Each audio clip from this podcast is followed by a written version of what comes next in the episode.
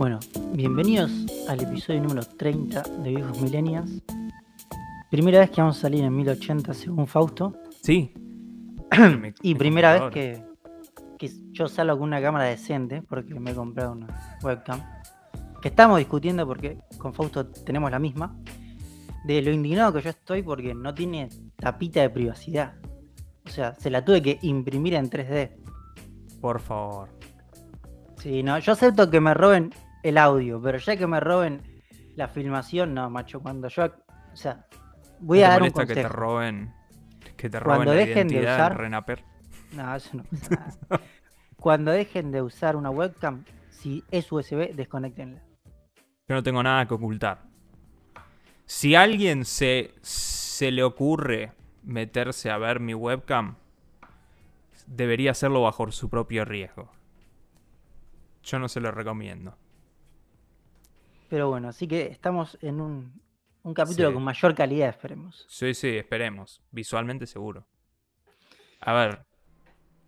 Y más allá de, de ponerte nervioso acerca de tu privacidad, ¿qué, onda la semana, Carlos? Bueno, en primer lugar, eh, terminé lo que yo llamo mi GOTY del año. Terminé de Signal State, ese juego que había hablado hace un par de semanas. Te vi ayer eh, conectado en Steam, decía Carlos está jugando Signal State. Sí, me pasé los últimos dos niveles que eran muy complejos, la verdad. Agradezco que tienen una comunidad en Discord, porque no podía pasar el último nivel, estaba muy trabado. Y resultó que estaba metiendo una señal de forma inversa, que me agradezco a un señor francés, era, que me dijo cómo resolverlo. Así que, por ese lado, a ver, sinceramente para mí el juego es un 10, es muy bueno. Tiene una historia que dicen que es buena, yo no le presté atención, porque no era lo que buscaba en el juego. Pero la verdad es un juego para un público muy especial, lo voy a decir, no es para cualquiera. Es puramente de puzzles y bueno, ya hablé bastante sobre el juego. Pero la verdad que lo recomiendo, para mí es un juego buenísimo. Encima, cuando terminas el juego, te deja usar todos los módulos en todos los niveles, que está bueno. Y además, el juego dentro de dos meses, creo, sale un update que van a permitir como dos modos nuevos. Pero la verdad, por creo que está a 700 pesos, yo totalmente recomendado. Es un 10 el juego. Y no, la verdad que muy contento. Es un juego corto, no sé, creo que tardé 8 horas en ganarlo, 9. Pero vale totalmente la pena. Es un juego corto siendo que vos sabés lo que estás haciendo, porque yo creo que me Bueno, llegas a poner ese juego y yo no, yo no puedo hacer absolutamente nada. No, bueno, va a ser corto porque lo vas a dejar, o sea, Eh, sí, sí. Media hora me dura. claro. Pero no, no, estaba muy bueno, pero de vuelta, es un juego para un público muy específico. Después en, en otras cosas, pero también teniendo que ver con juegos, eh, como saben, yo tengo la aplicación de Apple Arcade porque pago el combo completo Eso de es un One. cheto.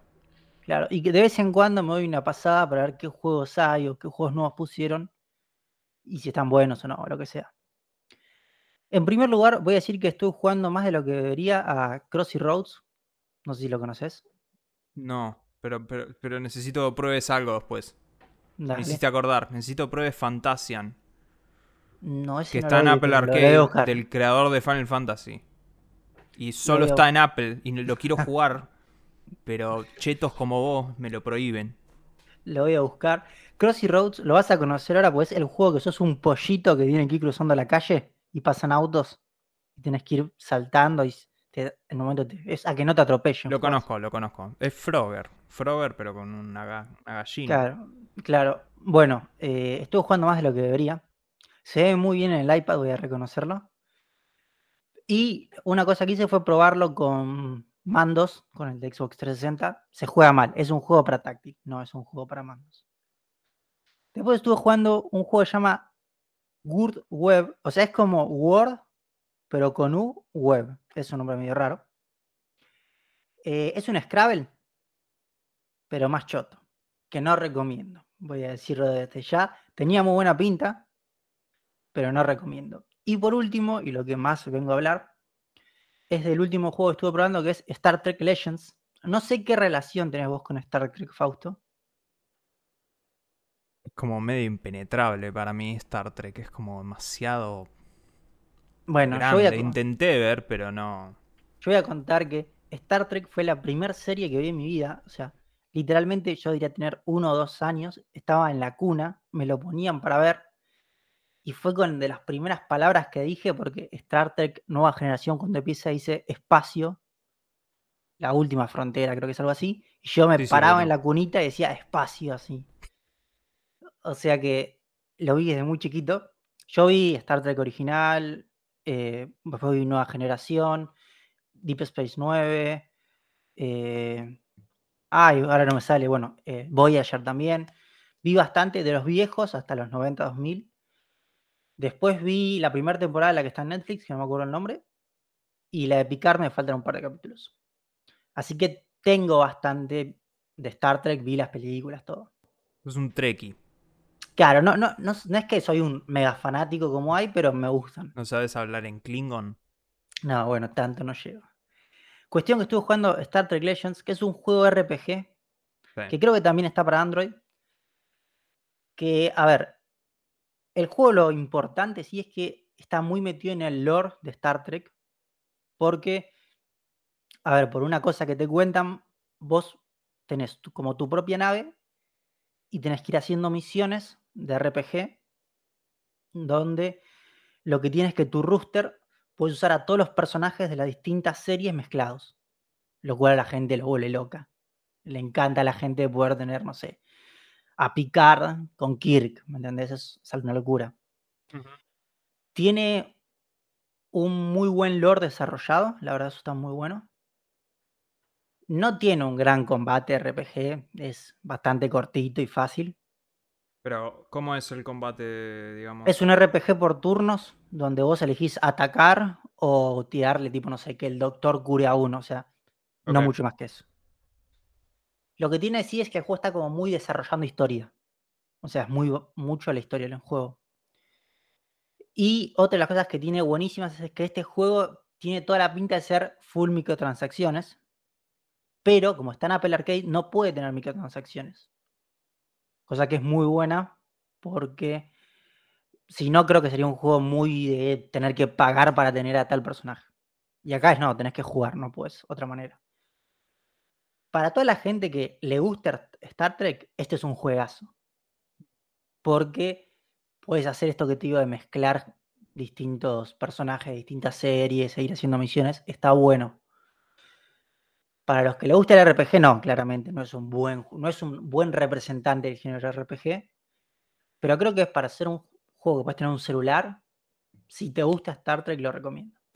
Así que ese fue mi pasadita por Apple Arcade. Voy a, prometo ver el juego que me dijo Fausto.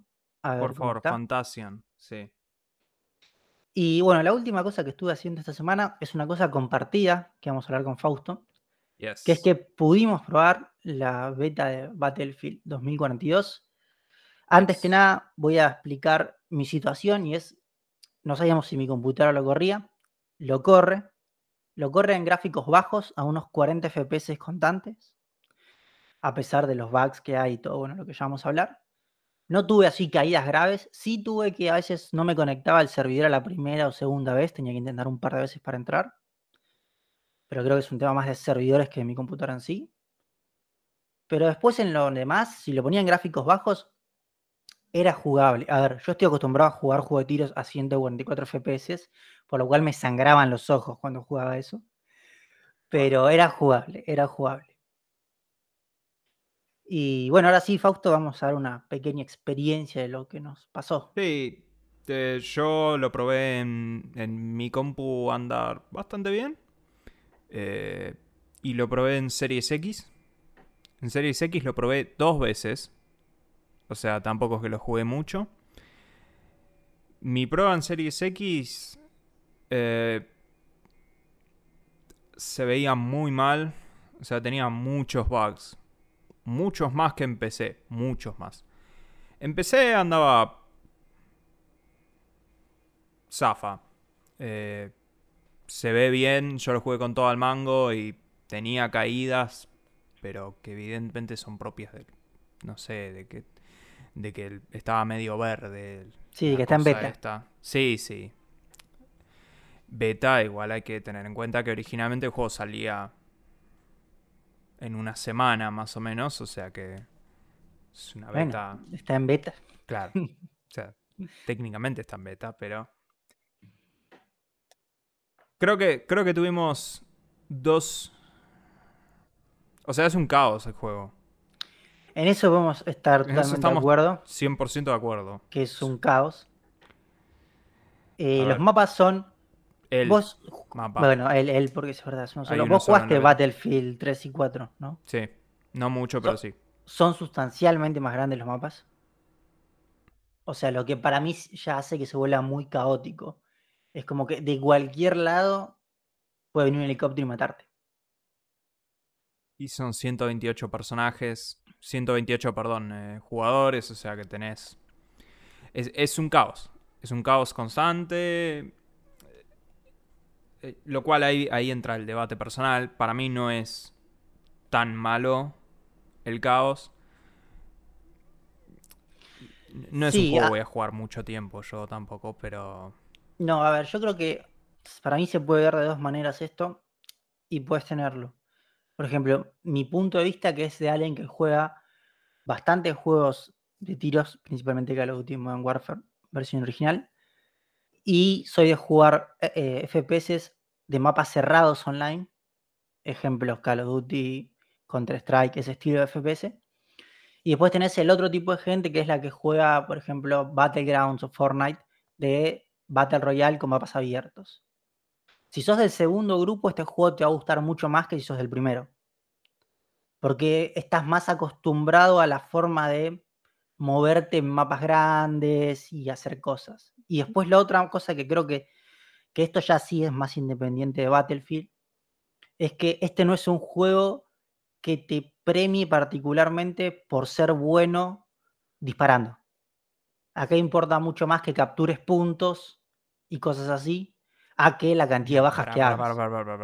Pero entonces vos no jugaste los otros Battlefield, porque esto es Conquest. O sea, si jugabas Deathmatch eso es otra cosa, pero Conquest, No, que es el modo tradicional de Battlefield, que es lo único que hay en la beta, seamos sinceros. No, no, por eso estoy, a- estoy hablando de este modo que es el modo más tradicional de Battlefield. O sea, si vos jugás Battlefield, jugás por este modo, no jugás por los otros. Sí. Eh, ah, está bien, el mapa es mucho más grande que lo que tendrías en Battlefields viejos. Igual creo que está alineado con el concepto de Battlefield. Battlefield siempre tuvo mapas más grandes que Call of Duty. O sea, Call of Duty siempre No, se sí, sí. concentró En, en algo más chico, en una arena más enfrentamientos directos y, y morirse más rápido. O sea, el, el time to kill, que es lo que le dicen siempre, es, es cuánto tardás en morirte en uno de estos juegos. En Call of Duty siempre tardás mucho menos que lo que tardabas en cualquier Battlefield. A mí. eh, a mí. Yo estoy en desacuerdo con eso de, no, de saber disparar. Porque.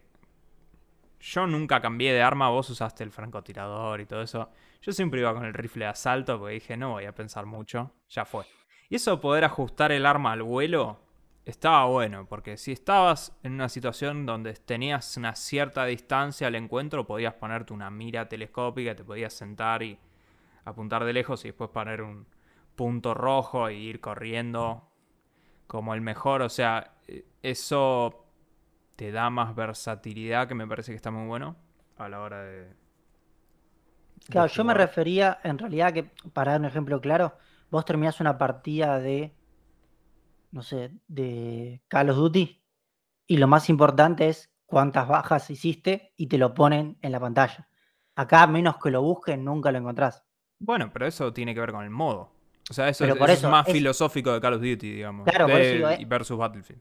El modo de filosofía, al cambiar tanto, hace que sea un poco menos importante que tan bien dispares contra que tan táctico seas. Acá Ah, lo más sí. importante era capturar los puntos.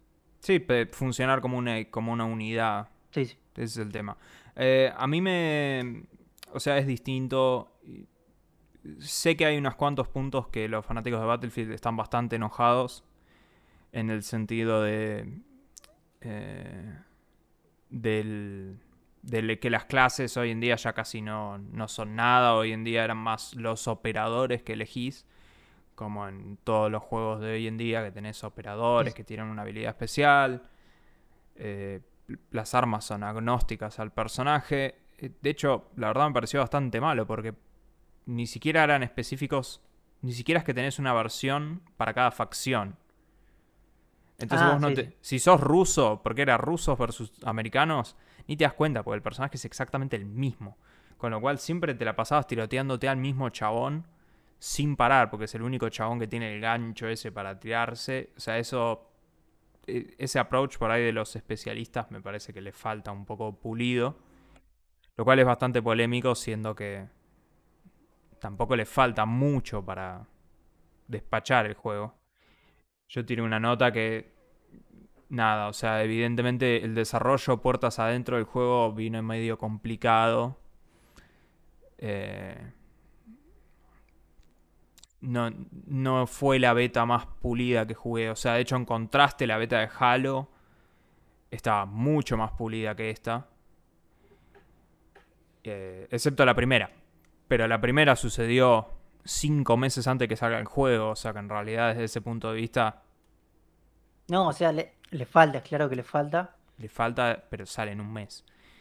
O sea que, igual, ellos salieron a aclarar que la beta es una versión más vieja, es una versión de septiembre. De hecho, el mapa, por ejemplo, ya cambió. Para darte una, un dato a vos, por ejemplo, que de lo que nosotros jugamos era, ¿te acordás? Desde el cohete hasta el edificio. Ahora le pusieron obstáculos. Porque antes era una, una avenida de para que te tiroteen te todos de una. Ahora no, ahora tenés obstáculos, ahora tenés como lugares donde esconderte en el medio. Y Sí, a- además lo que sí tenía ese mapa particular era un mapa muy grande, pero era muy vacío a lo que en realidad sería un lugar así. Le faltaban como estructuras para mí. evidentemente los, eh, los están arreglando eso, pero nada. Eh, yo lo voy a revisitar cuando salga, eso seguro. Y veremos qué onda.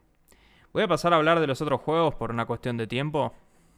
Eh, tenemos media hora para invocar esto y el primer Estamos, segmento del podcast. Estamos muy jugados. Estoy yo muy jugado porque no es Carlos el del problema acá. Así que tiroteo rápido. Va- Vamos rápido, voy a pasar. Tengo que hablar de tres juegos. Dos juegos. No, tres y, y un- una mención. Eh, Far Cry 6. Lo estuve jugando. Es Far Cry 5, pero en Cuba. Ok. Punto. Si te gusta Far Cry 5, es lo mismo. Es lo mismo. La historia es igual de genérica que. No sé la historia, no me interesa la historia. Yo estos juegos los juego como decir, esto es un checklist.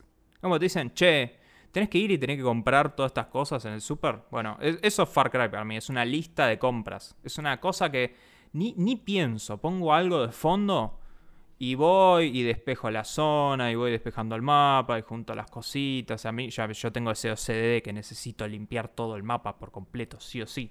Entonces en realidad eh, no lo pienso mucho. Está el chabón de Breaking Bad. eh, ese es el malo. De Gustavo Fring en Breaking Bad. Eh, pero debo llevar 10 horas de juego. De nuevo, no hice casi nada de la historia. 10 horas de, de- de boludear y tratar de despejar el mapa. Eh, Gustavo apareció una vez, creo. Así que no es súper presente el chabón. Se me da de que no lo va a hacer. Pero, nada. De nuevo. Es Far Cry 5 en Cuba. Con una metáfora muy, muy, muy fumanchera. De, o sea, el chabón es, es, es en una dictadura, en una isla, en Latinoamérica, que tienen bloqueo Sí, sí, económico que. sin decir nombres y descubrió una cura para el cáncer, pero que la produce contaminando el tabaco y asesinando a su propio pueblo y no sé, no sé, es una bizarreada, pero no sé. Far Cry 5 en Cuba. Por ahora me gustaba más el 5. Pero bueno, qué yo. Después, eh, lo otro que estoy jugando es Metroid Dread, que lo tenía acá en pausa, si es que Bueno, Nvidia no me lo permite. Ahí está, hola, Metroid. Eh, está. Metroid está muy bueno. Debo. Llevo menos tiempo del que me gustaría llevar. Pero también porque estoy rebotando entre Far Cry y Metroid. Y bueno, y otras cosas que ahora menciono. Eh, me parece que es muy similar al de 3DS.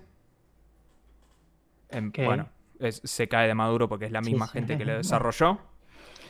Y tampoco te pueden hacer algo muy distinto en Metro. No, sí, sí, pueden. Podrían. Pero, o sea, me refiero a que tenés el. Metroid ahora tenés un. El, el- ataque que es como. Si un enemigo te, te ataca, vos tenés una chance para hacerle un parry. Eso ya lo tenías en el de 3DS y es como igual, el timing es igual, es todo muy igual. Eh, la gran adición de este Metroid es, son esos emis, son esos bichos que no puedes matar, que te persiguen durante todo el, todo el mapa. Eh, para mí, esos son bastante heavies. Este. Para mí. O sea. Se siente la presión.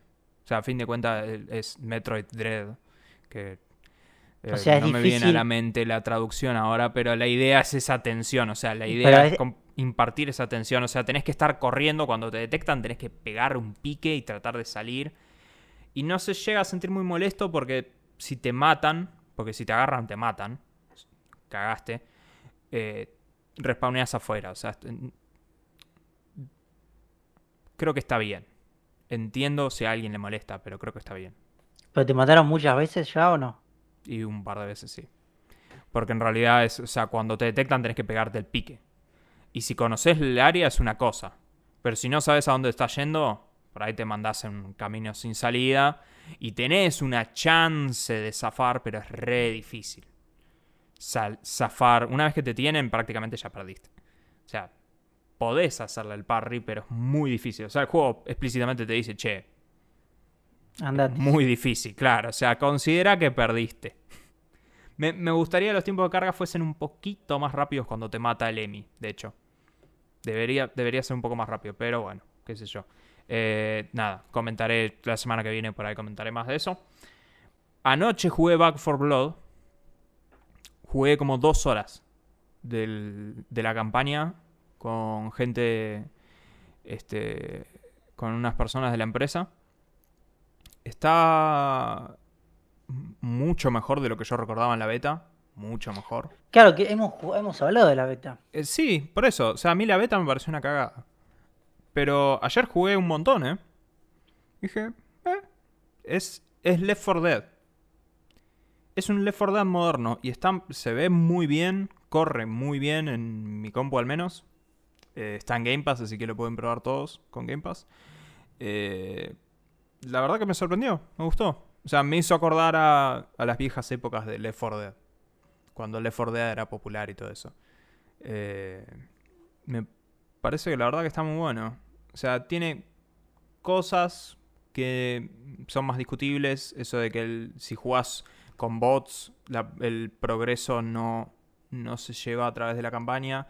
Y tenés cartas que te dan habilidades especiales. Eh, que podés. eh, o sea, vos armás un mazo. Las cartas las comprás con puntos que haces cuando vas jugando. Y entonces, cada vez que llegás como. Cada vez que terminás un nivel, te ofrecen una carta y vos podés elegir la carta. Este. Y nada más. Pero me parece que sacando eso es medio raro, pero al final no es pay to win ni nada raro. Y las habilidades son, qué sé yo, un 20% más de estamina. Eh, pero nada. Está, está, está copado. Por ahí ese lo siga jugando un poco. Y por último, sigo, sigo practicando para ese stream. Porque como voy a tener que hacer 3 horas, ahora directamente voy a pasar Resident Evil 3 y Resident Evil 2 juntos. Así que estuve, ya tengo un cuadernito con todos los puzzles resueltos acá, anotado, la solución de todos los puzzles de Resident Evil 2 y Resident Evil 3. Y ya, hoy ya terminé de memorizar Resident Evil 2, así que ahora tengo que seguir practicando y seguir corriendo hasta, hasta poder memorizar bien toda la ruta, pero nada, quilombo. Pasamos al gaming. Sí, pasamos con las noticias. Sí. Primera noticia, muy breve. Tenemos un teaser de Call of Duty Vanguard, modo zombies. Recuerden que básicamente Call of Duty Vanguard eh, tiene todo este año. Tiene multiplayer, tiene modo zombies desarrollado por Treyarch, tiene la campaña desarrollada por Sledgehammer. El modo zombies lo van a revelar hoy, cuando estás escuchando este podcast. O sea, eh, eh, vos, oyente, tenés más información que nosotros ahora. Así que yo voy a presumir que hay zombies. Sí, no- lo Eh. que nos creemos que va a salir el mismo día que sale el juego, no estábamos seguros Sí. todavía.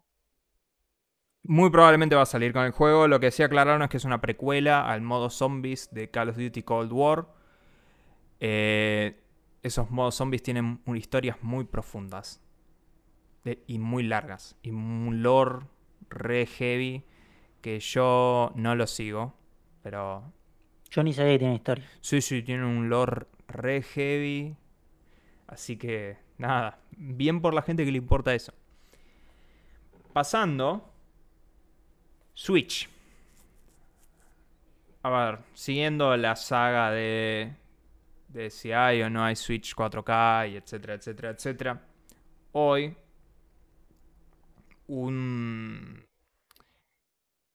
leaker salió a decir, hoy mismo, salió a decir que aparentemente no es que están pensándolo como una Switch Pro, sino como una Switch 2 potencialmente. O sea, ya otro tipo de hardware.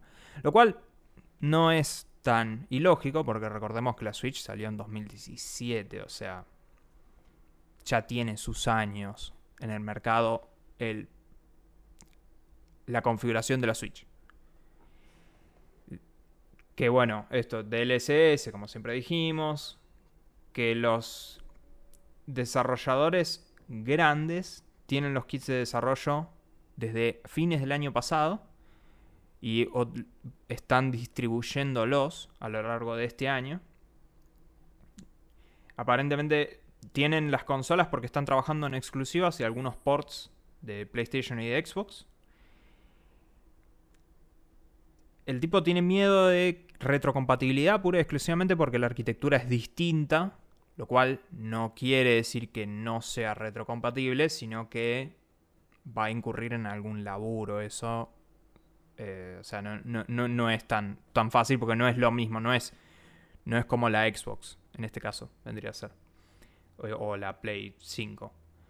Y que aparentemente Nintendo no está segura de la fecha, pura y exclusivamente por un tema de, eh, de lo que es del stock y, y componentes, que ya todos sabemos, pero que estarían apuntando fines del 22, principios del 23. Carlos, ¿qué Eh, opinión te merece una Switch 2? primero, yo creo que va a ser más para 2023. Creo. Principio del 2020. O sea, para mí en esas fechas lo que estarían diciendo es el año fiscal. Que no sé cuál es el año fiscal porque termina en Hasta marzo, del marzo. 23. Sí, pero no sé qué año fiscal corresponde. Creo que ese es año 22. fiscal 22. Ah, ok. Sí, sí. Por eso. Pero, no, yo lo veo más para 2023. Sí veo muy probable el cambio de arquitectura, porque recordemos que tiene un, un Nvidia Tegra que ya es muy viejo, no se fabrica Sí, más. sí, sí, sí. Van a seguir con Nvidia seguramente y van a utilizar, como ya hemos dicho, las tecnologías nuevas. Eh, a ver, ojo, algo, un dato sí que no es relevante, pero quiero decir, la Switch común, el chip Nvidia Tegra, soporta 4K, aunque nunca lo hayan ejecutado, soporta 4K. Sí, pero Sí, soporta. sí, sí, muy es- lentamente. esto se pega un balazo si le pido que me haga 4K. Pero por eso, pero más que nada por el tema de eh, VRAM y todo el tema de arquitectura, creo que es más lógico pensar en un cambio de SoC a algo más nuevo y con mejor tecnologías y todo eso. Yo creo que está bien por la- el tiempo que duró la Switch. Sin mencionar que yo no creo que esto quiera decir que la Switch se acaba acá. O sea, para No, no, mí bueno, esto es como... van a seguir como- manteniéndolo. como la Play 4, que todavía te la venden. Sí, no, no solo todavía te la venden, sino que todos los juegos siguen saliendo para Play 4, porque Gran Turismo 7, God of War 2, o sea, todo eso es... Para mí Nintendo va a seguir abasteciéndolo. Por ahí es más que vas a tener los third party por ahí. Qué sé yo, por ahí Call of Duty sí pueda salir en la Switch 2 y no en la Switch 1. Pone. Sí, sí, hay, hay que ver. Seguramente esperarán, yo calculo, no sé, un año para hacer el corte desde la salida de la consola hasta no sacar más juegos en la anterior. Sí. Y, pero no, bueno, empecemos a ahorrar, es lo que yo diría. Sí, sí. Para, para el 2023, ¿cuánta, ¿cuántos pesos va a salir una Switch 2? No, Carlos, yo no me, no me 2023? aventuro, no me aventuro a decir pesos, pero claramente unos 400 dólares va a salir seguro. ¿Unos 400 patacones? Pero bueno, con esto pasamos a una noticia que trajo Fausto. Y yo Sí. traigo una opinión de esta noticia. Yo- sí, yo la estuve por borrar, pero Carlos me dijo, tengo una opinión. Dije, bueno, Así que cuente. Fausto. No, primero quiero que cuentes la noticia. vos Sí, sí, cuento la noticia y es más, yo quiero dar un poco de contexto. Este fin de semana me junté con mi primito de 13 años que me, me habló de este juego. Entonces es como que ahora tengo un poco más de insight del lado de la, de la juventud. De este feedback mundo. tenés de la Sí, sí, tengo feedback, tengo, ¿viste? Pero bueno, estamos hablando de Roblox. Ninguno de esos jugó Roblox. Vamos No, no, jamás en la vida toqué Roblox. Pero bueno, hicieron un update a los términos y servicios en donde prohibieron darse besos, tenerse las manos y eventos románticos. O sea, prohíben animaciones de darse besos, de tomarse de las manos o gestos románticos en un contexto romántico. Dice experiencias y también prohíben experiencias que muestren eventos románticos, incluyendo citas, casamientos y lunas de miel.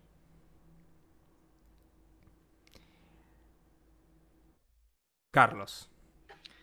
Eh, bueno, yo voy a decir que esto me parece demasiado puritano. En primer lugar. Es, a ver, ¿por qué digo esto? Primero, en Roblox, en lo- algunos modos de juegos puedes matar. Sí. O sea, matar está todo bien, pero tener una cita con él está mal. O sea, No, darle la mano. claro, demos un poco de contexto lógico. Me parece que estamos en el siglo XXI, me parece que es un poco como asimétrico lo- nuestro modo de evaluación. Después, o sea, con el mismo criterio, no sé, no vendamos la Barbie con vestido de casamiento a los nenes. Y eso debe ser una Barbie más vendidas. Estoy seguro. A ver, es el, es el debate de que está bien que el nene juegue Fortnite, donde no es Sí, sí. explícito el juego, pero te está cagando a tiro. O sea, po- podés ser Venom mientras lo estás haciendo, pero te está cagando a tiros igual. Yo no sé si alguien miró los bichitos de Roblox, pero los bichos de Roblox son menos humanos que cualquier personaje de Fortnite, digamos. O sea, y vos me estás diciendo no se pueden dar la mano. Sí, no, a mí me parece que estamos ante un puritanismo demasiado fuerte Sí. y, y de, y de vuelta, muy asimétrico, porque mientras matemos a otros no hay problema. Pero ahora no nos demos las manos, pues nos volvemos todos locos. Nada, para mí. A ver, igual entiendo que por ahí es que es, es muy difícil ser. eh, tratar de tener un estándar, digamos, o, o controlar el contenido de algo tan grande como lo que es Roblox. Pero me parece que estamos Sí, yo creo que es más. fuera ver, del tarro. que por ahí lo que sí tiene es juego que. A ver, lo que yo entiendo de Roblox por haber visto algún video nada más, nunca jugué nada. Como es muy que el usuario puede modificar cosas, es como que puede ir, quieras, para puede ir para cualquier lado. Pero me parece que es demasiado ya. Sí. Qué sé yo. Concuerdo. Concuerdo. Pero bueno, con esto pasamos a la A la siguiente noticia. noticia- A la próxima noticia, perdón, antes de la última.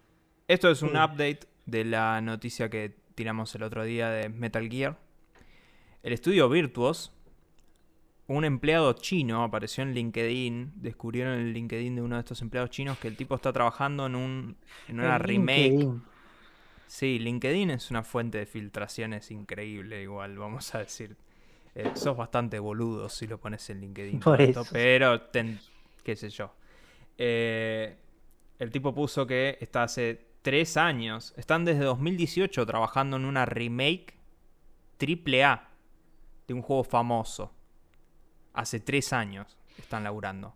O sea, el tipo tiene eso puesto en LinkedIn. En LinkedIn, sí, sí, sí. No dice Oh. cuál es la remake, pero... Pero por eso dice, un juego famoso, o sea, una sí, sí, chapa queriendo sacar el sí, tipo. Sí, sí, sí, sí. Y no, obvio, porque en el momento que tiran el primer tráiler, el chabón ya dice Metal Gear Solid 3. Eh, pero el tema es... eh, creo que la parte más relevante para mí de todo es, es el 2018. Porque si están laburando desde 2018, quiere decir que por ahí esto está más cocinado de lo que pensamos. Es, me suena medio raro desde un punto de vista que es como mucho... eh, Se hubiera que- que- filtrado antes. no, ¿eh? hace rato que hay rumores de que Konami quería hacer una remake y de hecho es más, aparentemente se confirmó que antes quisieron hacer una remake con el motor del 5 y murió ese proyecto. El, eh, Igual lo que hay que reconocer es que Virtuos es un estudio gigante. Pero gigante, creo que tiene más empleados que Bethesda directamente. O sea, porque es un estudio chino. Está lleno de empleados. Y estos estudios chinos son los que suelen laburar en todos los videojuegos. Son todos estudios soporte que hacen Hacen la- lo que hay que hacen hacer. todo. Claro, eh, son los que ponen la mano de obra. Bueno, entonces ahora tenés uno de esos haciendo un juego. O sea que, digamos que mano de obra un- para apurar el juego no le falta. Pero, veremos. Potencialmente lo veremos más, más pronto de lo que pensamos. Y ahora sí, para la última noticia del gaming, Carlos. Salió el tráiler de Resident Evil. Bienvenidos a Raccoon City. La nueva adaptación cinematográfica de Resident Evil. Sí, ¿Qué antes opinión tengo, te merece? antes del trailer solo tengo una pregunta. Sí. Y es, ¿esto sale en streaming o sale No, en no, cine? en cine. El tráiler creo que dice solo en cines y de hecho sale el mes que viene. Ese es el primer Qué- tráiler de la película, sale el mes que viene. Qué confianza que se tienen para sacarla en cines. Qué confianza que se tienen para sacar el tráiler una semana, eh, un, un mes antes. Date una idea igual.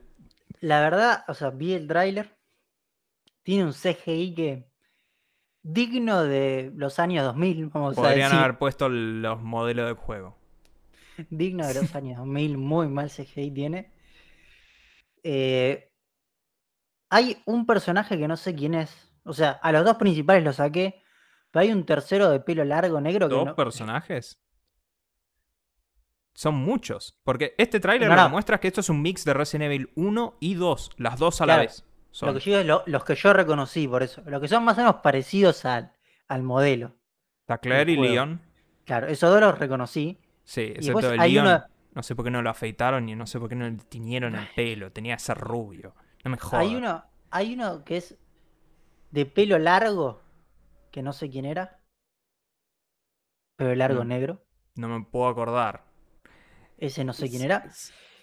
Y después, la otra cosa es como que, no sé, siento que hay una, no sé si es buscado a propósito o es porque le faltó presupuesto, pero hay una transición entre el CGI y la parte real que es muy trucha, muy trucha. O sea, yo no sé si es que lo buscan así para hacer como una película, no digo clase B, pero un terror de ese estilo, o es porque le faltó plata.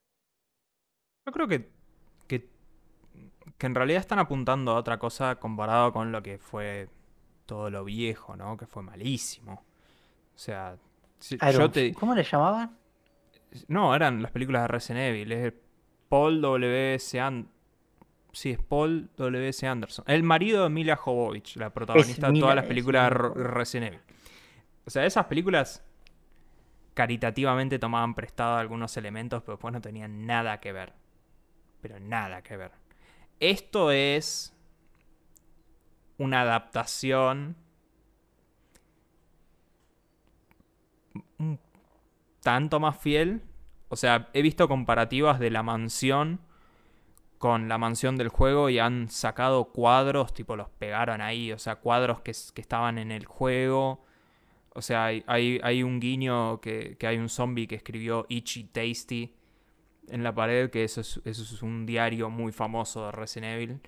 eh, de Resident Evil 1 que encontrás. eh, bueno, está el primer zombie, o sea, hay, los trajes de Leon y de Claire están mucho más con la onda de la remake.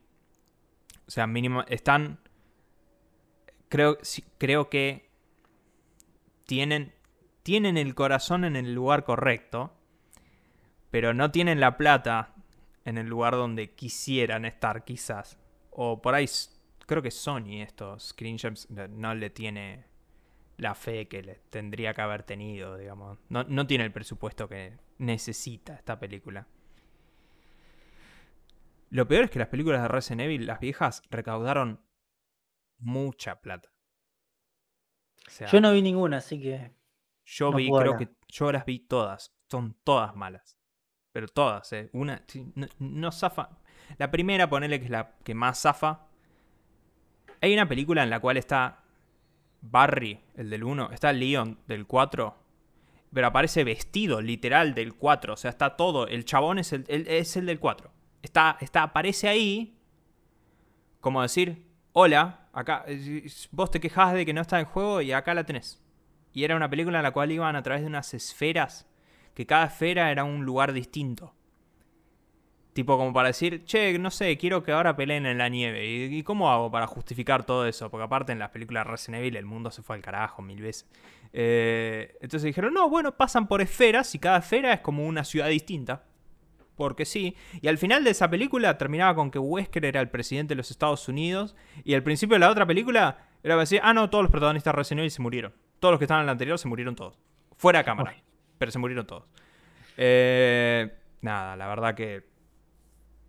qué sé yo. Mínimamente se ve mejor. Pero bueno, Y con esto pasamos a la sección de cine y series, Fausto. sí.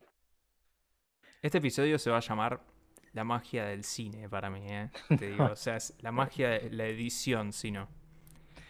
Hay que ver cómo queda para ponerle semejante título. Yo se lo pongo igual. Porque si nos estás escuchando nada más, ni te diste cuenta. Esperemos que no. ¿Y ni te diste cuenta de qué? Nada. Bueno. Pero bueno, con esto pasamos a cine y series. Yes. Y empezamos con el cuarto capítulo de Fundación. Todavía no la has visto, Fausto. No, no he visto nada. No tengo tiempo de nada. Ok, a ver, este cuarto capítulo. ¿Cuántos eh, capítulos son? Paréntesis. 10. Ok. Llego. Este cuarto capítulo yo lo dividí como en dos partes. Una es la parte de lo que sería el imperio, lo que sucede en Trantor, y otra es lo que sucede en Terminus, que es la ciudad de la fundación. Sé que te estoy hablando en chino porque no Eh, es nada hasta que por la ahora. serie. No me la spoilees por las dudas. Pero lo que sucede en Trantor, que es el imperio, que es esto que ya te dije, se ve en el primer capítulo, que es que cambiaron cómo es la dinastía de los emperadores, ¿sí? que ahora son clones. Eso que es distinto al libro, está bastante bueno. Están como metiéndose bastante ahí, desarrollándolo. Muy buenas actuaciones de los tres diferentes reyes. O sea, es su misma persona en tres etapas distintas de la vida. Ok. Eso está bastante bueno. La verdad, me viene sorprendiendo porque es algo que está fuera de lo que sería el canon de los libros, pero está bien. Por otro lado, lo que sucede en Termius, que es la fundación en sí, eh, viene medio flojo, vamos a decir la verdad, viene medio flojo.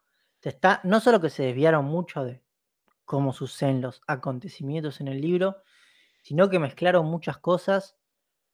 Yo pensé en un momento que mezclaban algo como para ir hacia algo que recién aparece en el tercer libro, como traerlo más hacia adelante, pero no, tampoco fueron por ahí. Es medio raro lo que están haciendo. A mucha gente ya no le está gustando en Reddit, ya están bastante enojados. Eh, así que no sabemos a qué va a ir. Según los, lo que ya se filtró, que son los títulos de los capítulos, esto abarcaría hasta un poco menos que el primer libro. O hasta vamos a un poco más de la mitad del primer libro. Pero de vuelta, como está todo tan tocadito, no sabemos exactamente hasta dónde va a llegar. Lo que sí podemos asegurar, y con esto ya pasamos a la noticia, es que va a haber segunda temporada porque Apple ya anunció la renovación para otra temporada. Que con la guita que vos ves que tiene atrás, era obvio que iba a Sí, pasar sí, eso. obvio. O sea, iba a haber otra temporada. Y además, a ver, que fuera de que se vayan más o menos de los libros, a la velocidad que van, tienen para hacer cinco temporadas más si quieren. Y Solo de fundación. Pasa que esto es sencillo, de nuevo. eh, que casi lo hablamos la vez pasada, pero no, no porque no, no, no dio el tiempo. Pero yo tengo el Apple ahí en la Play. No vi nada, absolutamente nada. Ni siquiera la serie que quería ver y que todavía quiero ver. Y que la verdad que soy un estúpido porque la tengo que ver porque quiero comentarla acá. Pero es. Yo no vi nada ahí para ver. O sea, esto es la serie que Y tienen ellos. tienen Ted Lasso, Ok, Ted Lasso. que, que yo no la vi. Pero que todos dicen que es muy buena. Todo dicen que es buena. Tienen For All Mankind, que es buenísima. Y. Y después no tienen mucho más. Tienen esta que yo vi la otra vez, pero que es, es chica. Tienen cosas muy para público yankee. Corman esa. Mr. Corman, sí. Que la cancelaron. La cancelaron, sí. Por eso, Tiene- o sea, es- es esto. Tiene muy para público yankee. Entonces sí, no hay tantas cosas para ver. Y bueno, pero con esto parece que van a apostar fuerte. Este servicio de streaming es todo de chetos. Porque O sea, l- yo, que- yo, te, yo te voy a ser sincero, yo, yo le pido disculpas a la audiencia porque en realidad yo tenía que ver una serie para el día de hoy y no me dio el tiempo de verla, que es que hoy, o sea, ayer, para los que están escuchando, salió el primer episodio del reality de Pampita en Paramount TV, ¿sí? Y ese es una serie para el pueblo argentino. No, yo lo único que iba a decir, de- sacando tu, tu apoyo a Pampita, lo que iba a decir de, app- del servicio y de la aplicación de Apple TV, lo que para mí tiene de bueno es que puedes conectar las demás aplicaciones. Entonces yo tengo conectado Disney, tengo conectado Star y creo que Netflix también, y todas me aparecen en un solo lugar. Cosa que no hacen las otras aplicaciones. Pero te digo lo malo, solo andan productos Apple. Bueno, y es en que, Play a ver, 5. Y pero ellos lo hacen a propósito, ¿qué? También es como que no te, te van a obligar a que Pero te es como com- que Amazon solamente te deje ver Amazon Prime en un Kindle, boludo. O sea, es como. Bueno, pero es que es que la política de ellos es que no es que, o sea, no le interesa que gente que no tiene Apple tenga Apple TV. Bueno, pero eso responde a tu pregunta de por qué tiene mucho contenido para Estados Unidos. Porque el sí, mercado no, que tiene. Apple es Estados Unidos. El resto del Unidos. mundo le chupa un huevo, básicamente. No, y Japón. Bueno, pero el resto del mundo, o sea, ponele todo el- el resto del mundo le chupa medio un... Es donde triunfan las otras empresas. Pero Pero bueno, así que ya sabemos. Habrá que esperar a ver qué sucede en el resto de la serie. Y con esto pasamos a una noticia al, de al el mundo rincón Marvel. Básicamente, sí, sí. Hay, hay cuatro noticias del rincón Marvel. Una la trae Carlos.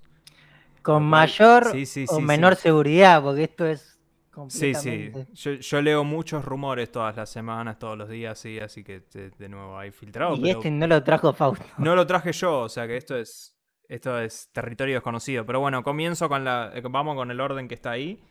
Eh, voy a aclarar cuando venga la noticia de Carlitos, igual, por favor. Pero eh, nada. Son noticias muy breves.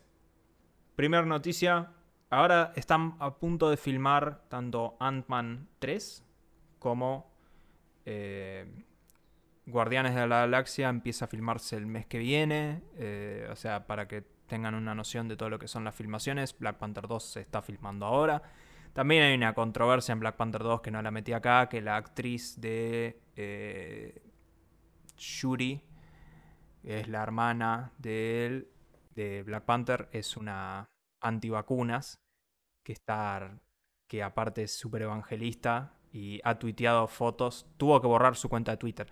Tuiteó una foto en la cual eh, estaban Satanás y Jesús.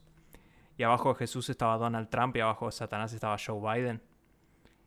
¿La y de- dejaron trabajar con si no está vacunada? Porque Después en de- Estados Unidos. después de tuitear eso, eh, borró su cuenta de Twitter.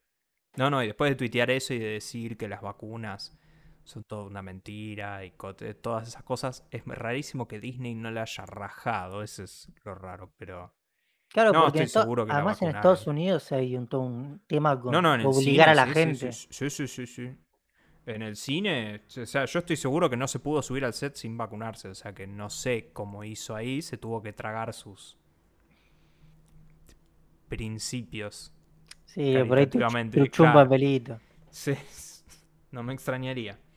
Pero, bueno, aparentemente para Ant-Man and the Wasp, Quantumania, no hay spoilers de en qué rol, así que no es un spoiler esto.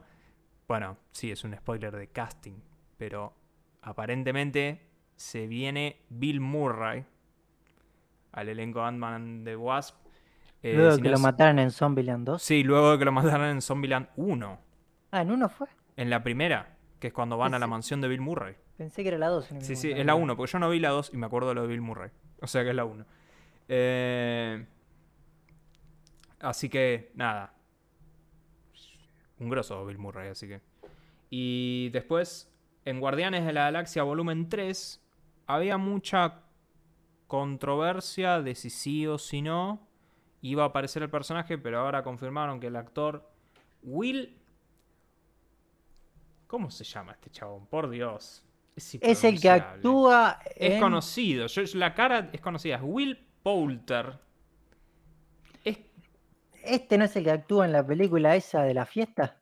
os invito a googlear a este sujeto, audiencia que nos está escuchando, porque eh, este muchacho actuó en otras cosas. O sea, yo, Ah, pará. eh, eh, actuó en bastantes cosas.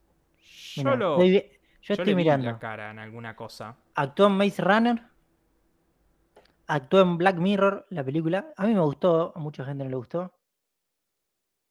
Y después actuó en Las Crónicas de Narnia. Bueno, pero yo estoy seguro que este muchacho actuó en una película de una fiesta. Que no me acuerdo cómo se llama. Pero ahora sí es que va a actuar Él va a ser.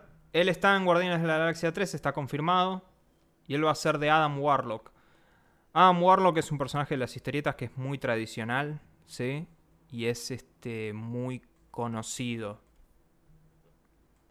O sea, Sí. tiene perspectiva de actuar en otras películas. Sí, sí, sí, sí, tiene perspectiva. O sea, es un personaje muy importante. De hecho, en, en la saga de la. de Infinity War. De los cómics. Adam Warlock es el que termina agarrando al guante. Y termina haciendo lo que hizo Iron Man en Endgame. O sea, es el señor que le quiere sacar el laburo a Iron Man. No es exactamente el mismo tipo de personaje, pero digamos que es como un ser superpoderoso cósmico. Digamos. O sea, lo pueden usar para muchas cosas. A eso voy. O sea, no. No creo que sea el único lugar donde lo veamos. Adam Warlock. Adam Warlock es un personaje muy importante. Igual hay que recordar que Guardianes 3 va a ser el final de toda esta saga de. De, de las películas que vienen desde Guardianes 1. O sea, es toda una línea temporal que quieren cortar, ¿viste? Después, Carlos, tu noticia. Bueno, eh, esta noticia la trae la página de internet Hola Telcel, así que no sabemos qué tan, Polémico. Pero qué tan real o no es. Pero rumores aseguran que Marvel Studios estaría en busca de Meryl Streep, la famosa actriz que yo la conozco de la película 101 Dálmatas en realidad. yo la conozco el Diablo Vista a la Moda. No. ah, también sí, de sí, esa, sí. Diablo Vista a la Moda. sí, es esta esa. también. Alta película. buscarían eh, desde el- los estudios de Marvel tratar de conseguirla para un nuevo personaje que no se dice cuál es, no se sabe, pero parece que estarían como en negociaciones. A ver, No me extrañaría. Marvel tiene la plata, o sea, hay Sí, que ver sí. si capaz tiene, no sé, es una actriz como Scorsese, viste, que, que está, está contra Marvel, vamos a decir así. Ella es una actriz que estoy seguro que si le ofreces una buena bolsa de guita, o sea, pues, Marvel. Recuerden que Robert Redford, un actor muy clásico de Hollywood, literal su última actuación en el cine fue Avengers Endgame. O sea que No, no, además ha trabajado con Disney ya antes. tiene, sí, sí, le sobra. Así que Le sobra el, el- la veremos en un papel, no sabemos. A mí lo único que me da curiosidad es qué edad tiene. Porque Marvel no es de. Tiene 72 años. Marvel no contrata actores tan grandes. Si la contratan a ellas por una aparición. Claro, Puntual. para algo cortito. Yo te invito a googlear a una actriz Dígame. que es Glenn Close. Y de hecho te vas a dar cuenta que no solo Glenn Close, yo a veces me la confundo mentalmente con Meryl Streep, sino que vos te la confundiste. Porque Glenn Close es la que estaba en los 101 Dálmatas. No, mirá. Y, y a qué voy yo? Es que Es Glenn igual. Close ya estuvo en el universo Marvel. Ella estaba en Guardianes de la Galaxia 1. O sea que Jodeme, boludo. pero- estarían cerrando el círculo. Claro, pero acá, ¿Entendés? es Y- igual. y de hecho boludo. están a tiempo de llamarla para Guardianes de la Galaxia 3. Ella, ella era Nova Prime en Guardianes 1. Así que podría ser Nova Prime ahora. Eh, Bueno, pido disculpas antes Sandra. por el error, pero, Sí, no sé a quién disculpar, que- porque las dos son. Pero juro que yo pensé que era ¿Viste? de los 101 Dálmatas. ¿Viste? ¿Viste? Son iguales las dos mujeres. Sí, en sí. realidad no. Eh, No, son, no. son más o menos Para- distintas, pero para, Para el inconsciente colectivo soy igual. mí sí. ¿Cuántos años tiene? Glenn Close es más grande que. dos años más grande, mira vos. 74 años. Mira vos. Mirta se ve mejor. Mirta es una divina eterna. Para Pero la última noticia de Marvel Sí. es, en teoría, esto es un rumor, de nuevo. eh, eh, la fuente parece ser verídica, pero siempre está el del decir, bueno, ¿cuándo va a salir el tráiler de Spider-Man? ¿Cuándo va a salir el tráiler de Spider-Man? ¿Cuándo va a salir? ¿cuándo Recuerden vamos a que- ver los tres Spider-Man a vez? Exacto, este tráiler en teoría va a mostrar a los tres Spider-Mans. De hecho, es muy probable que los muestre por un detalle no menor, que es no hay un solo póster de la película. Parece un detalle estúpido, pero los cines necesitan un póster. O sea, necesitan un afiche para poner en todos Claro. lados para promocionar la película y no hay uno solo. Y lo más probable es que no hay ningún póster porque en el póster van a tener que meter a los otros Spider-Man. Va a salir de acá el O sea, claro, o sea, eh, Sony No. especialmente que le gusta arruinar sus películas en los trailers. Así que, Pero además ya vimos, a ver, con las últimas cosas que sacaron, bueno, de Marvel y otras series, hay mucho póster pegado en la calle. Sí, por eso. Así no, que vamos o sea, a tener que falta ver. ese afiche. Así que el último rumor es que ese tráiler saldría el 25 de octubre. El rumor es finales de este mes o principios del próximo. Así que 25 de octubre no suena mal. Eh, recordemos, para mí, si no sale en esa fecha, sale con Eternals, que creo que es la primera semana de noviembre. Así que eh, es relativamente inminente el tráiler de Spider-Man. Y para cerrar el rincón de cine, tenemos un tráiler. Sí, de- Fausto ha traído un tráiler. Traje un tráiler de una película que va a estar en Disney Plus el 23 de noviembre, si mal no recuerdo. Que es Get Back de los Beatles. Un documental de Peter Jackson. O sea, ¿por qué puse esto? Eh, lo puse primero porque, bueno, no, el 25, 26 y 27 de noviembre va a estar en Disney Plus. Entiendo que de hecho después de eso lo van a sacar. Eh, Qué raro. vos y yo crecimos con los Beatles. Así que eh, hemos... Sí, no es la mejor. No es la mejor época de los Beatles la que van a documentar. No, pero acá está lo curioso. O sea, esa es la época, la última época de los Beatles, explícitamente. O sea, esta es la época del concierto en la azotea y todo eso. Y ya hay una película que habla de esto, que es la película Let It Be, que no muestra una imagen muy positiva de estos momentos. O sea, es bastante chota la imagen, o sea, ya estaban peleados todos. Y Peter Jackson le dieron 54 horas, creo, de filmaciones. O sea, le dieron todos los masters. Como para decir, fíjate si puedes hacer algo. Y Peter Jackson mismo dijo que él se sorprendió y se lo mostró a Paul McCartney, que también se sorprendió, que se los veía mucho más contentos de lo que el imaginario público piensa. O sea, se los veía como amigos y todo eso. Pues sabían que estaban filmando, ¿verdad? Se prendían la cámara y se ponían la O sea, careta. Así que mínimamente es interesante. O sea, ese tráiler para mí es genial. Eh, el primer tráiler que había salido antes también. Así que la verdad que, nada, si sos fanático de los Beatles, y entre paréntesis, si no te gustan los Beatles, personalmente te invito a que te vayas un poco a la... Bueno, no completa la oración porque Yo no sé. pensé que iba a decir que te puedes morir. bueno. También, sí, sí, pero nada. eh, es fecha a tener en cuenta el 25 de noviembre. Pero bueno, brevemente pasamos a la sección tecnológica. Cuando digo brevemente me refiero a extremadamente brevemente porque Vine pobre estas últimas viene semanas. pobre esta semana, pero bueno, qué sé yo. Eh, tenemos dos noticias muy, muy escuetas, pero bueno, yo que- banco, porque así edito menos. Primero, como toda persona que jugó la campaña de algún Modern Warfare sabe, Estados Unidos tiene su avión principal para asesinar gente inocente y no tan inocente en el Medio Oriente, es el AC-130, un avión que lleva absolutamente todo el armamento que te puedas imaginar. También sirve para despliegue de tropas. Un avión de muchas cosas. Sí, Pero, Pero- es recordada la misión desde arriba de unos 130 tirándole Exacto. una Es- es- es- ametralladora. Es, es esa misión que vos tenés en mente de Call of Duty, que va todo en blanco y negro, que va de un avión. Bueno, listo, es esa.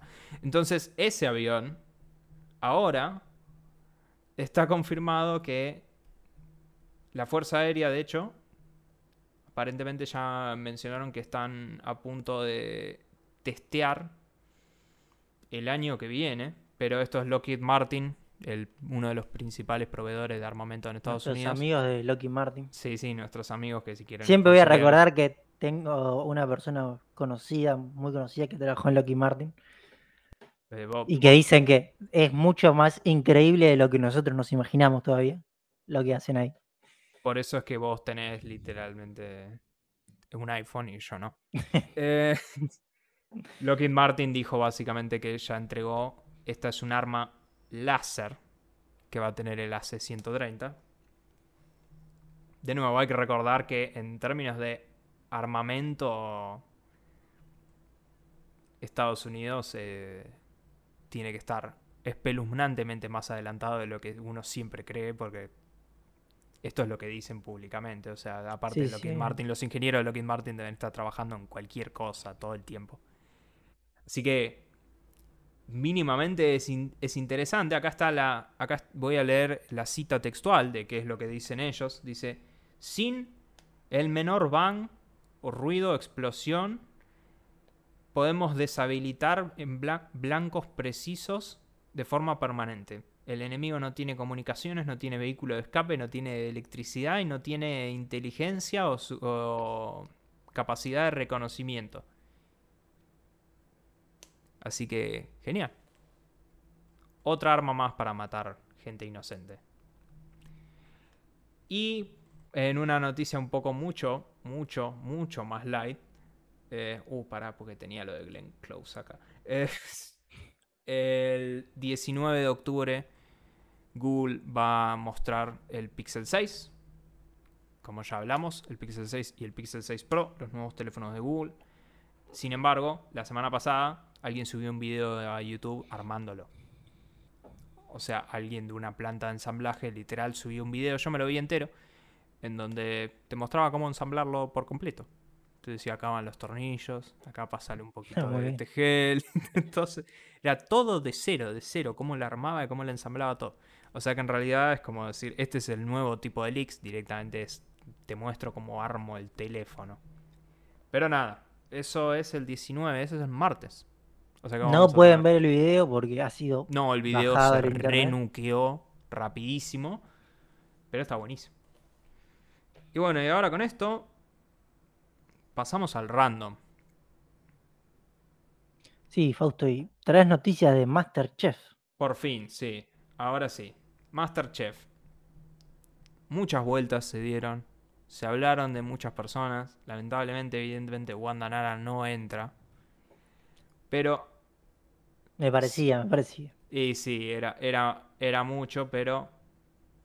Después, Lío Pecoraro. Pecoraro, ¿no? No es Pícaro. ¿Quién, quién le puso Lío Pícaro? Bueno, según un periodista del entretenimiento, aparentemente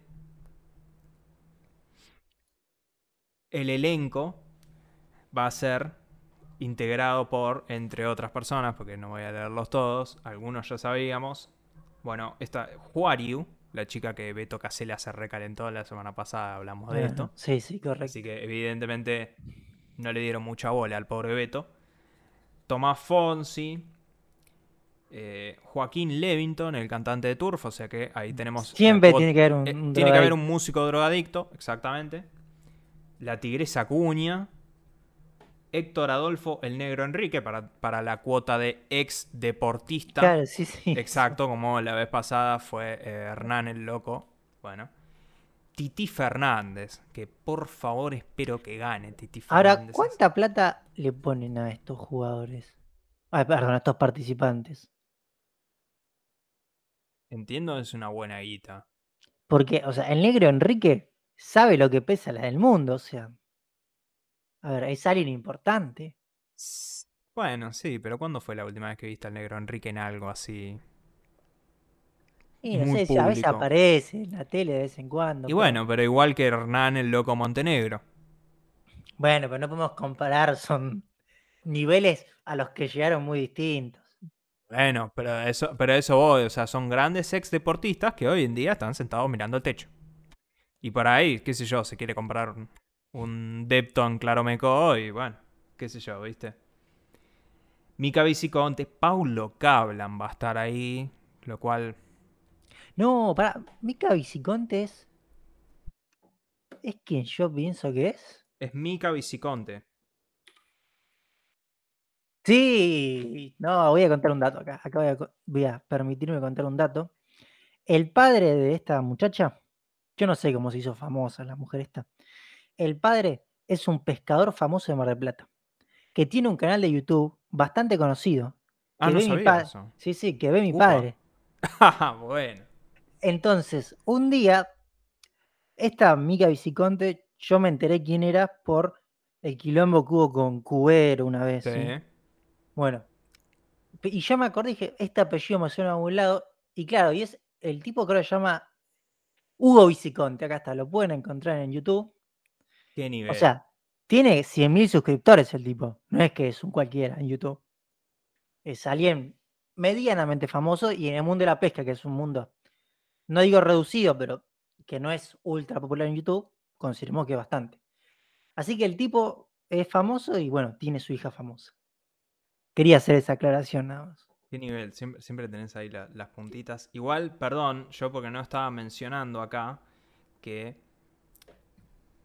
los, o sea, estos son los, los que no están confirmados, pero que en teoría está, está confirmado. O sea, no están públicamente confirmados. Los que en teoría sí ya están confirmados. Incluyen a la Peque Pareto, que bueno, es la que se vio, que ya firmó el papel y todo. ¿Sí? Catherine Fulop. Gastón Sofriti, que Gastón Sofriti es para mí el reemplazo de Gastón Dalmau, pero me cae infinitamente mejor que Gastón Dalmau. Ya del vamos, o sea que ya estamos arrancando mejor. No Y- sé quién son ninguno de los dos. Si googleas a Gastón Sofriti, sí sabes quién es.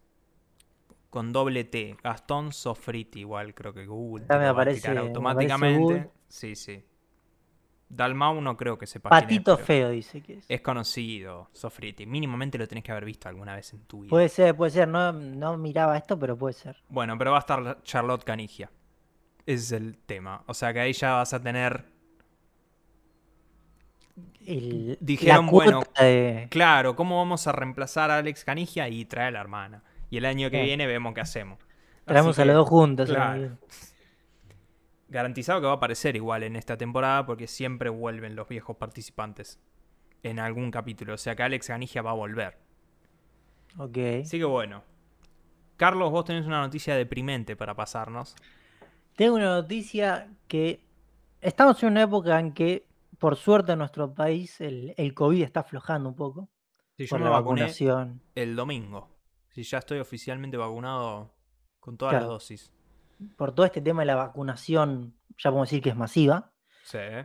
eh, el COVID está aflojando un poco, pero una situación que no, no se habla mucho es, por los cálculos que se dicen, el COVID pasó de animales, de ciertos animales, a las personas, ¿sí?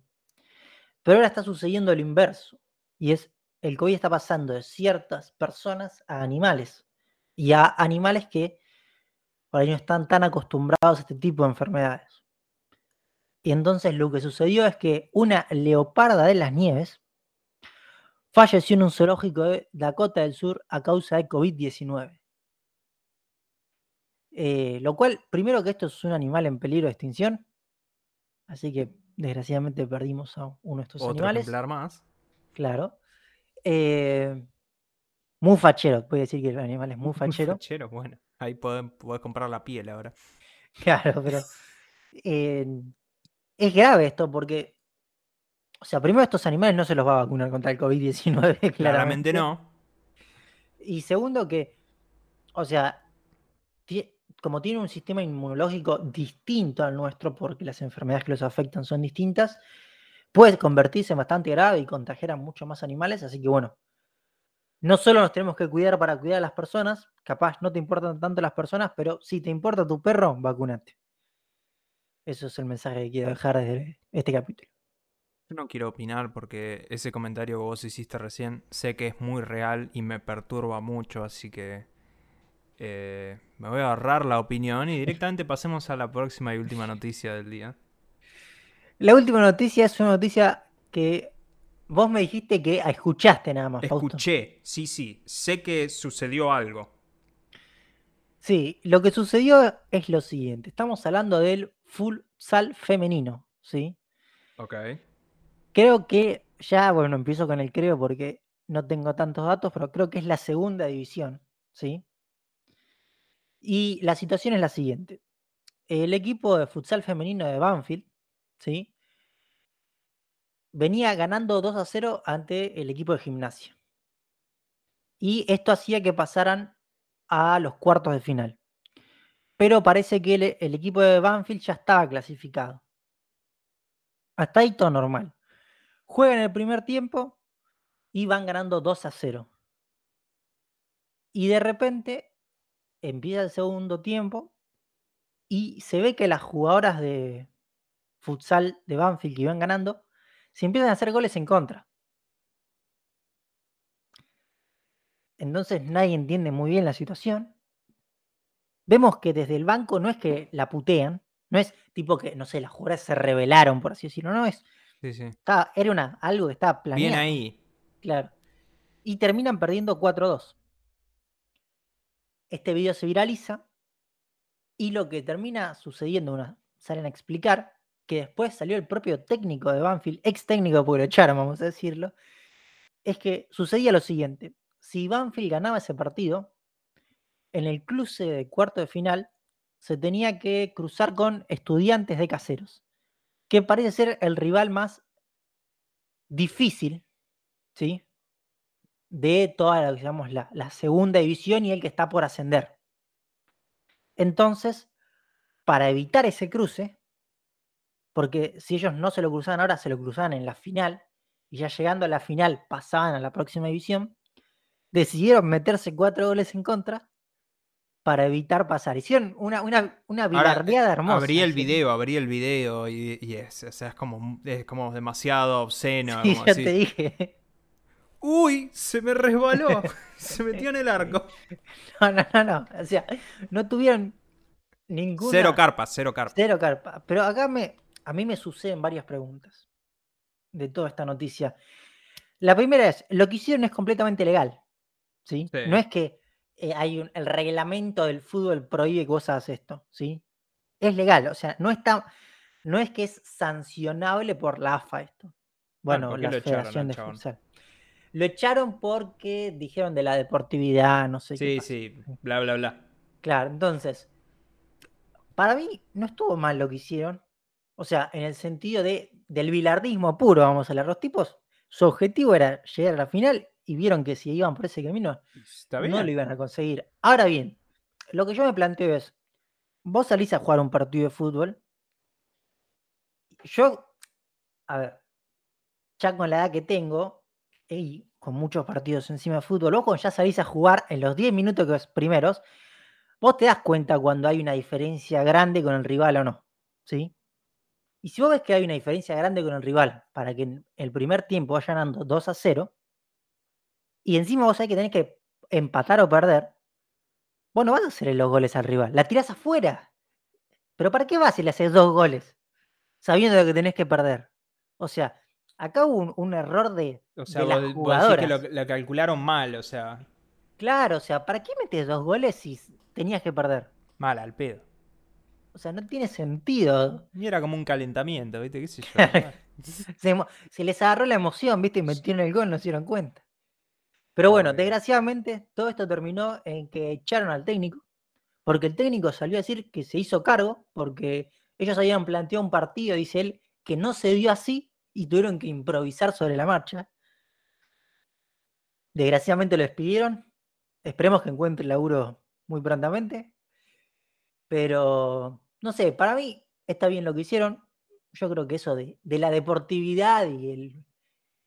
Y todo eso está. El sportsmanship. No sé cómo decía esta palabra en español. Sé que se dice en inglés Sí, sportsmanship. sí, es. Está sobrevalorada. Sí, el- pero ahora, no fue. No hicieron nada ilegal.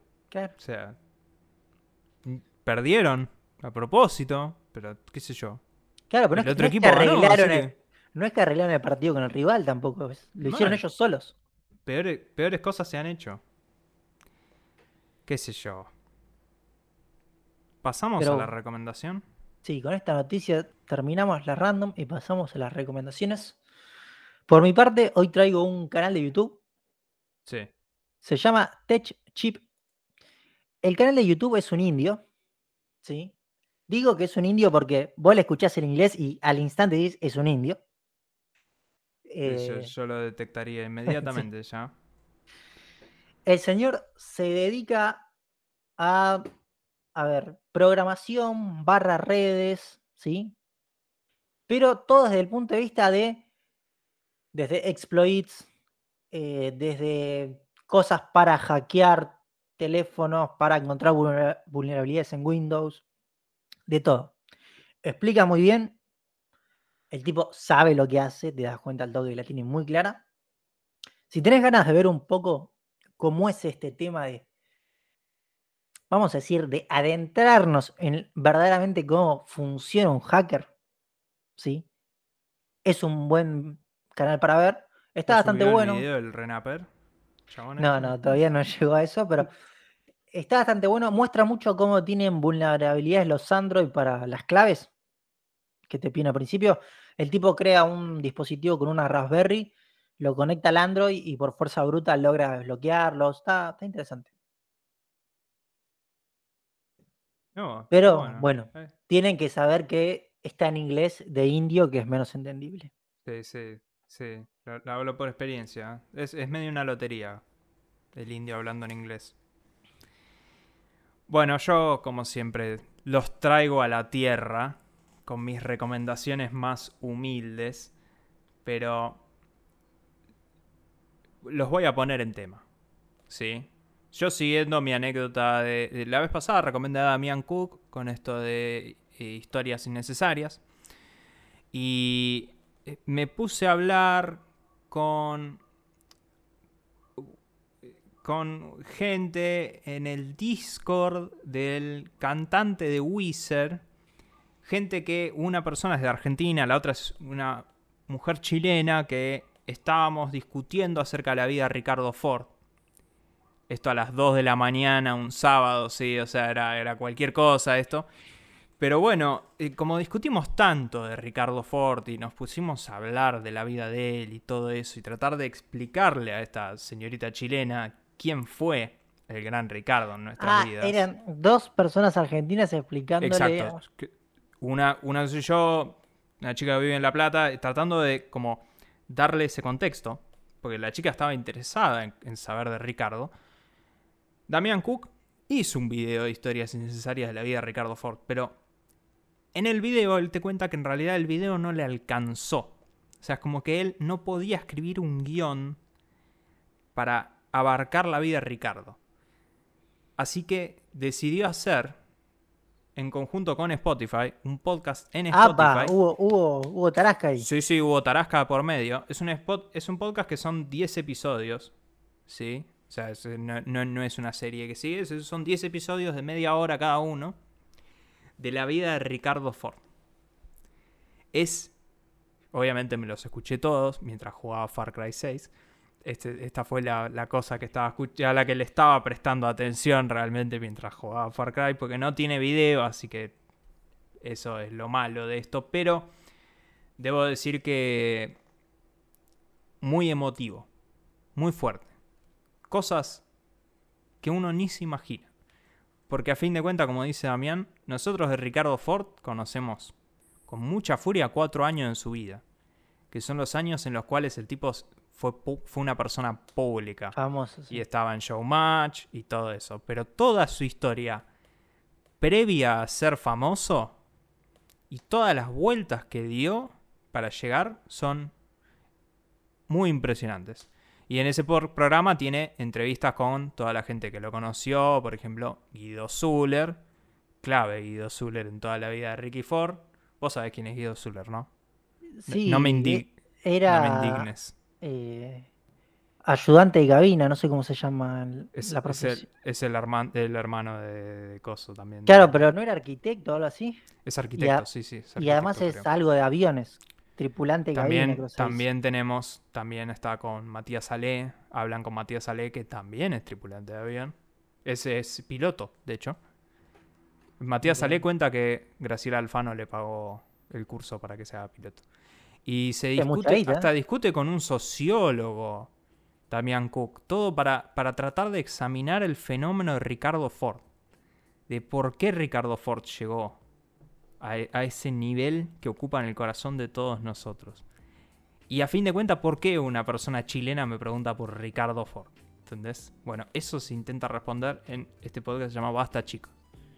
Está buenísimo. Buen, buen, bien, bien colocado el nombre. Muy buen nombrado. Pero bueno. Esto fue todo por hoy. Hemos llegado al final. Arroba podcast BM. Nos pueden seguir en Twitter, comentarios, todo. Insultar. También estamos en YouTube. Y en Spotify. Y en todas las plataformas. Y en todas las plataformas. Había así por haber. Debemos estar en Apple Music. ¿Estamos ahí? Estamos en Apple Music. Estamos sí. en Apple, no sé, que nos escuchás vos, ¿no? Porque, o sea, nuestra audiencia no, No, debe yo, tener iPhone. yo no me escucho a mí mismo. No es muy raro que escuche el podcast. Yo tampoco, así que está todo bien. pero debe haber alguien que. Excepto cuando lo edito. Debe haber Bueno. alguien que en Apple. Bueno, gente, eh, eh, los quiero mucho. Adiós. Adiós.